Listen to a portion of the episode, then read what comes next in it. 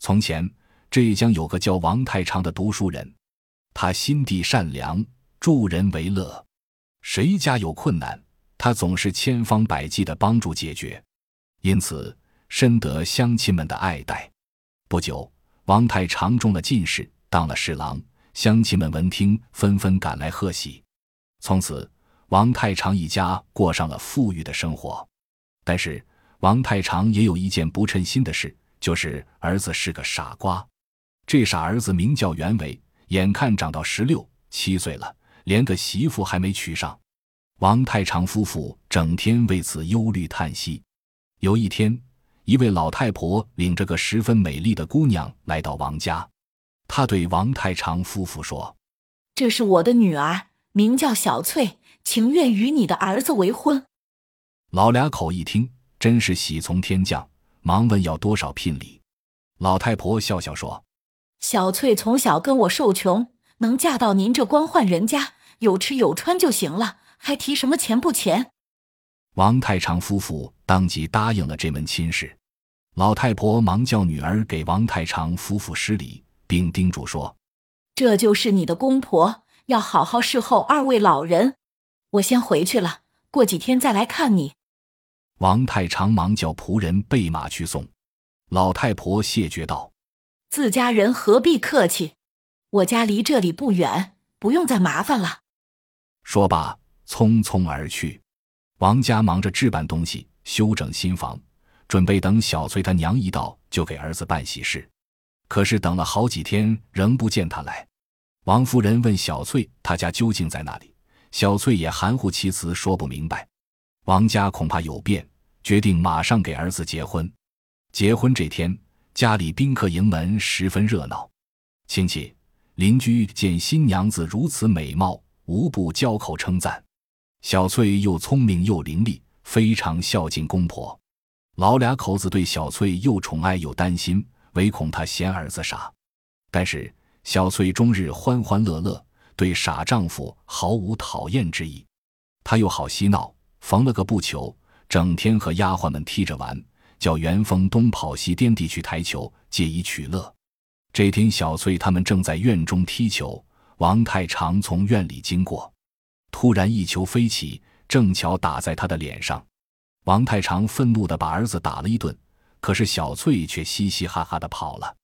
王太常把此事告诉了夫人，夫人很生气，来到元丰屋里一看，元丰又被涂了个大花脸，正和小翠打闹。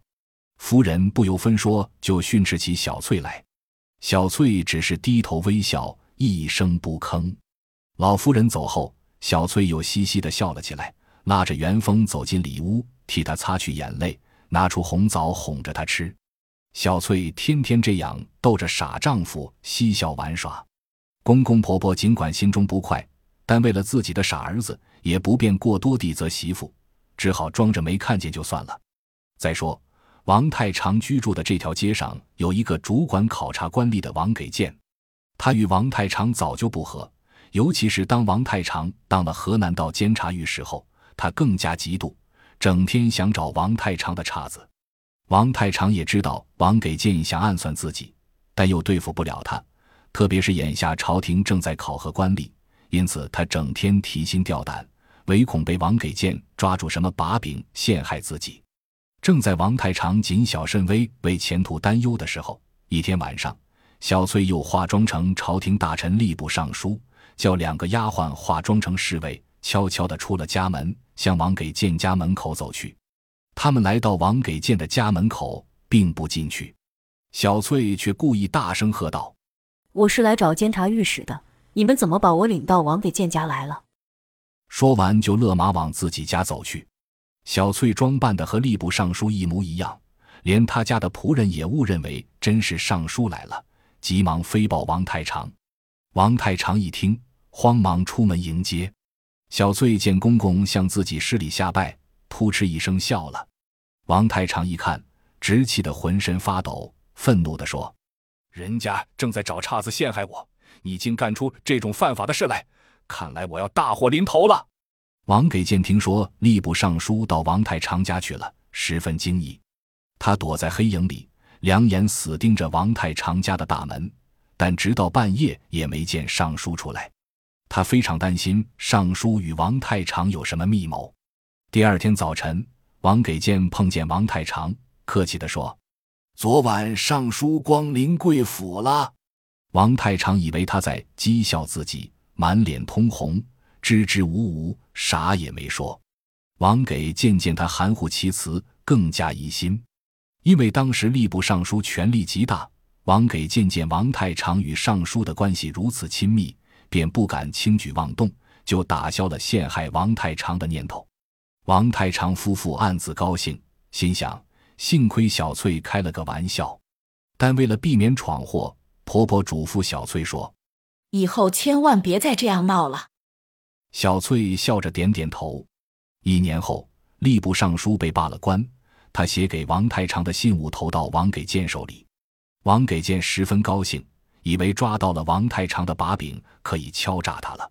王给谏立即派人去王太常家，蛮横的要向他借一万两银子。王太常拒绝了他的无理讹诈。第二天，王给谏亲自找上门来，王太常慌忙要去迎接，但是官服、帽子怎么也找不到。王给谏在门口等了很久，不见王太常出来，非常生气。他刚要回去。忽然看见王太常的儿子穿着皇帝的龙袍，戴着皇冠，被小翠从屋里推了出来。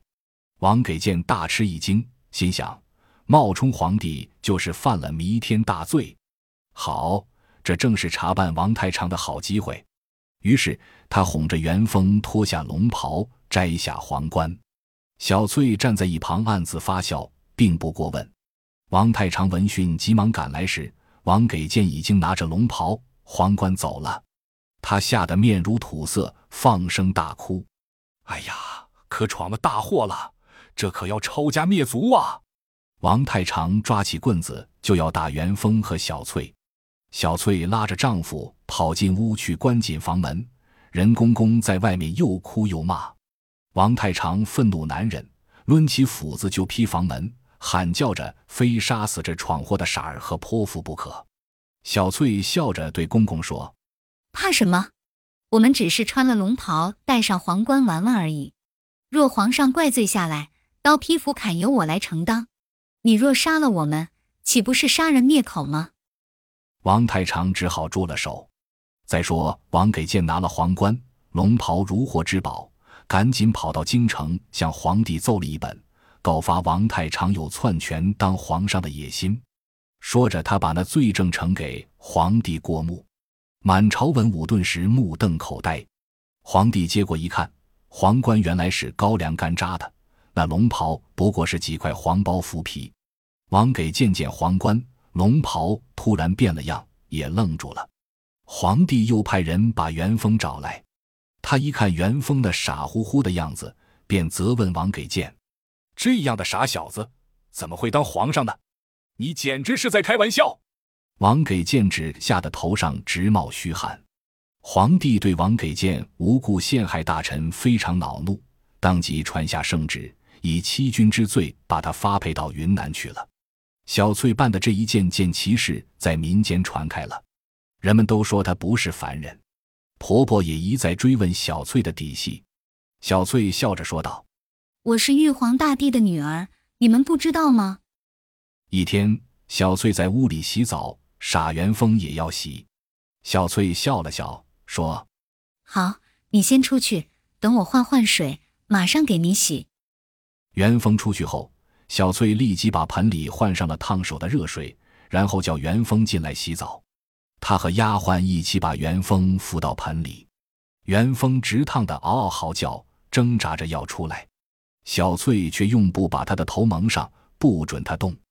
一会儿，元丰不喊也不叫了。小翠拉起布一看，元丰已经断了气。丫鬟们可吓坏了，但小翠却像没事似的，笑嘻嘻的让丫鬟把元丰抬到床上，并盖上了一床被子。老夫人一听儿子被媳妇烫死了，哭叫着跑来要与媳妇拼命。小翠却笑嘻嘻地说：“这样的傻儿子，还不如没有的好。”婆婆大骂小翠是害人精。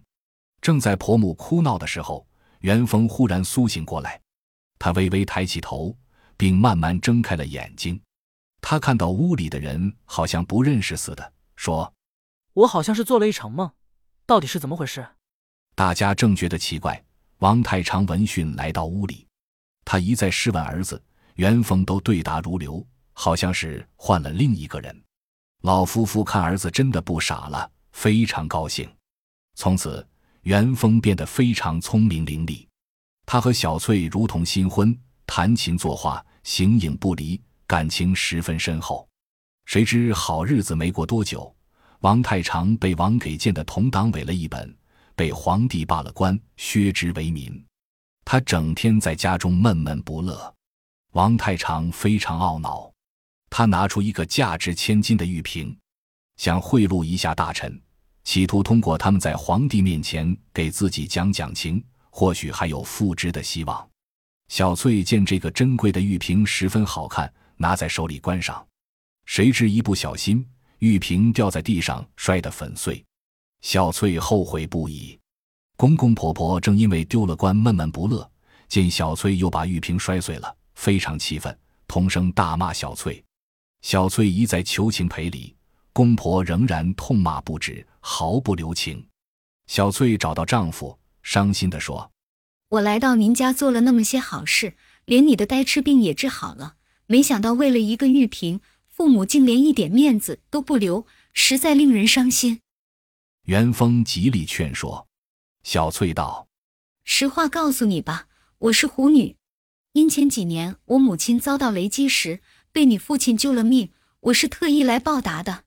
你父母既然这样毫无情义，我不得不走了。”小翠说完，毅然拂袖而去。元丰和父母慌忙去追。但即杳无踪影，一家人后悔不已。从此，元丰饮食不进，不久就病倒了。元丰的病越来越重，父母十分忧虑，想赶快给他再娶个媳妇，可是他就是不要。元丰找画师画了一幅小翠的像，挂在墙上，天天对着画像祷告。这样过了将近两年，一天晚上，元丰从外村回来，路过一个庭园。微风习习，明月皎洁，园子里传出一阵女子的欢笑声。听那笑声，元丰觉得很熟悉，往园里一看，见两个女子正在里面嬉笑。月色中看不清面目，但从神态上看，那个穿红衣裳的很像小翠。元丰忍不住喊了一声“小翠”，只见那穿绿衣裳的女子闪身走了，穿红衣服的女子朝元丰姗姗走来。元丰一看。果真是小翠，元丰欣喜若狂，急忙走进园里。小翠深情地说：“两年不见，看你瘦成一把骨头了。”元丰紧紧攥着她的手，热泪横流，说不尽相思之情。小翠说：“您的心意我也知道，但是我没脸再见您家的人。今晚我与大姐在此游玩，又与你相遇，可见咱们夫妻还有些情分。”元丰一再请求小翠回家去，但她始终不答应。